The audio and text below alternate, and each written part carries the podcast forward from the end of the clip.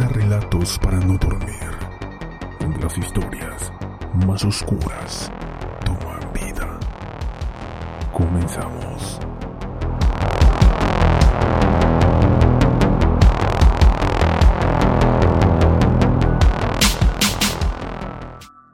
Buenas noches querida audiencia, les doy la bienvenida una vez más a Relatos para no dormir, donde las historias más oscuras toman vida. Antes de iniciar los invito a seguirnos a través de Instagram.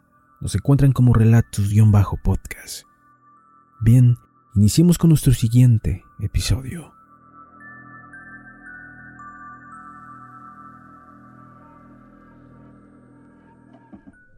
Milton Harvey tomó su bicicleta amarilla de 10 velocidades y se fue al banco a hacer unos mandados para su madre. Tenía que entregar un cheque de 100 dólares para pagar una factura de la tarjeta de crédito.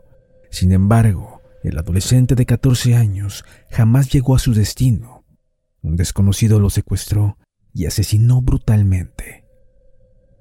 Wayne Williams nació el 27 de mayo de 1958 y creció en el suburbio Dixie Hills de Atlanta, Georgia, hijo de Homer y Faye Williams. Ambos padres eran maestros. Williams se graduó en Douglas High School y desarrolló una pasión por el periodismo y la radio. Comenzó a asistir a las estaciones de radios locales Wig y Watt, donde se hizo amigo de varios Yoikes y consideró tomar la profesión de productor discográfico y empresario musical. Cuando era adolescente construyó una estación de radio en funcionamiento en el sótano de la casa familiar. Poco se ha informado sobre los primeros años de vida de Williams, pero su viaje público a la infamia comenzó el 28 de julio de 1979, cuando una mujer en Atlanta se encontró con dos cadáveres ocultos debajo de los arbustos al lado de la carretera. Ambos eran hombres negros y niños. Edward Smith, de 14 años, reportado como desaparecido una semana antes, recibió un disparo con un arma calibre 22.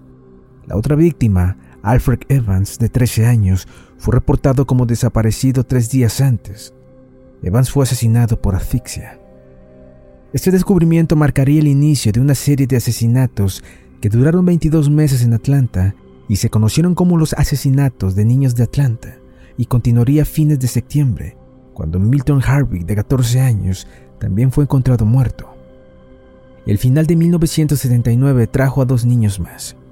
Joseph Bell había sido estrangulado y Angel Reiner estaba atado a un árbol con las manos atadas detrás de ella y también estrangulado.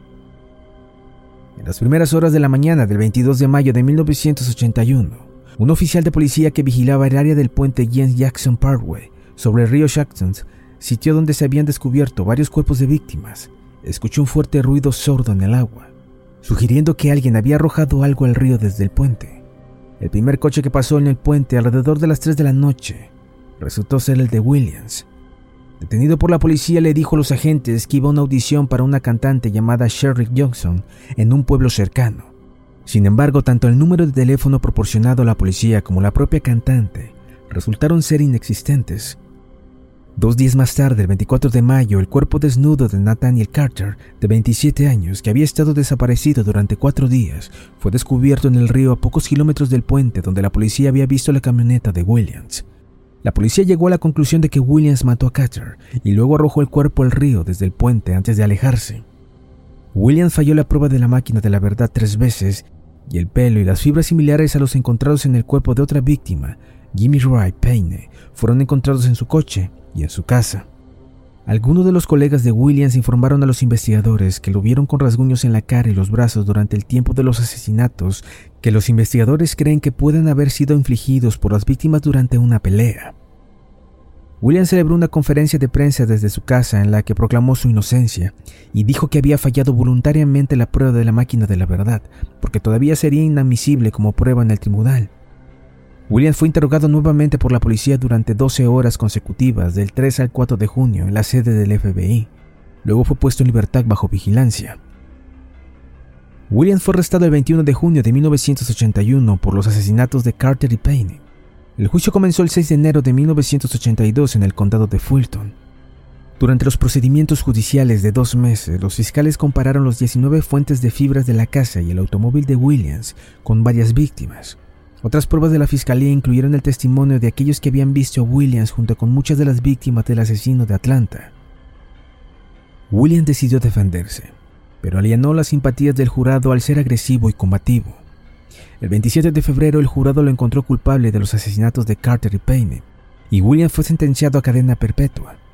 Dos días después de su cadena perpetua, el grupo de trabajo de Atlanta, Shields Murders, oficialmente se disolvió, anunciando que 23 de los casos de los asesinatos en la lista podían decirse que se resolvieron con la captura de Wayne Williams, aunque ninguno de los cargos había sido retirado. Después del arresto de Williams, los asesinatos de niños afroamericanos cesaron. Williams siempre se ha declarado inocente y ha acusado a la policía de Atlanta de encubrir la aparente participación del Ku Klux Klan en los asesinatos para evitar disturbios raciales en la ciudad.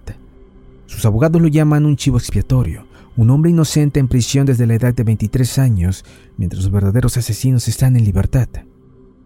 En contraste, Joseph Droglek, fiscal en el juicio de Williams, dice que Williams es decididamente culpable señalando que después del arresto de Williams, los asesinatos del asesino de Atlanta cesaron. A finales de los 90, Williams pidió una revisión del proceso. La Corte Suprema del Condado de Botts, en la persona del juez Hal Craig, rechazó la solicitud de apelación. A principios de 2004, Williams volvió a pedir una revisión de su caso, basado en la noticia de que un miembro del Ku Klux Klan se había jactado de los asesinatos de Atlanta. Específicamente, Charles Sanders, un supremacista blanco afiliado a la Ku Klux Klan, durante una conversación privada grabada en secreto, había elogiado los asesinos de niños afroamericanos. Aunque Sanders nunca hizo ninguna declaración pública sobre los asesinatos, durante un interrogatorio por la Oficina de Investigación de Georgia en 1981, se mostró complacido de que el asesino había aniquilado a 100 generaciones futuras de negros. Además, Sanders aparentemente se jactó del asesinato de una víctima en particular, Lubby Getter, después de que ella tuvo una pelea con él porque le había golpeado a su coche. La reacción de Sanders fue muy acalorada y le confió a un amigo que quería matar a ese negro bastardo, estrangularlo hasta la muerte.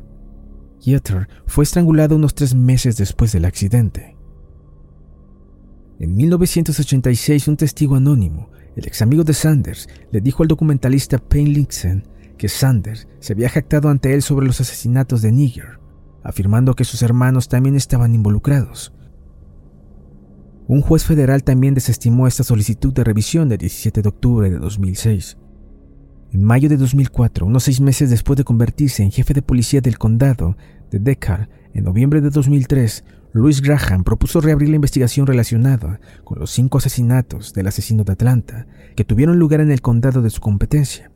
Hiram Wickshake, de 10 años de edad, Curtis Walker, de 13 años de edad, Jules Bell, de 9 años de edad, William Barrett, de 17 años, y Patrick Baltasar de 11 años. Graham, uno de los investigadores originales del caso, dijo que dudaba que Wayne William fuera el culpable. Después de renunciar, Graham fue reemplazado por Nick Marinelli, quien declaró que no había circunstancias para una reapertura oficial de la investigación, prefiriendo dar prioridad a otros casos que quedaban sin resolver.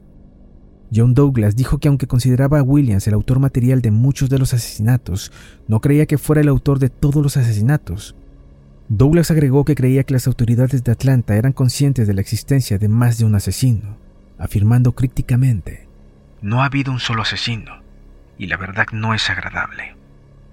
Cierto o no, Wayne Williams sigue sembrando la duda. Quizás sea una manía suya de inventar cosas para llamar la atención y alimentar sus propias fantasías, como cuando trató de hacerse pasar por un agente de la ley. O tal vez sí había aprendido maniobras mortales gracias a su puesto entrenamiento de la CIA, para estrangular a sus víctimas con mayor facilidad. Difícilmente lo sabremos. Hasta el día de hoy las opiniones respecto al caso son sumamente variadas. Incluso varios familiares de las víctimas no están convencidos de que Williams haya sido el hombre que le quitó la vida a sus hijos o hermanos. Siguen pensando que no se ha hecho justicia y que las pruebas no son concluyentes para adjudicar todos estos asesinatos a un solo sujeto. Incluso creen que Williams ha sido una víctima de su propia estupidez, hablando de más y mintiendo porque sí. Hay quienes aseguran que William es culpable solo de los dos asesinatos que se le imputaron y que el resto de los casos no le corresponden. Por otro lado, la mayoría de los estadounidenses están seguros de que Wayne Williams es un hábil depredador sexual y asesino serial que casi se salió con la suya. Mientras tanto, el ahora sexagenario se pasa los días leyendo novelas de espías, viendo los deportes en televisión o hablando por teléfono con algunos de sus familiares tal y como aseguran algunos de los funcionarios de prisiones que le conocen. Williams es un buen recluso con una vida marcada por el crimen.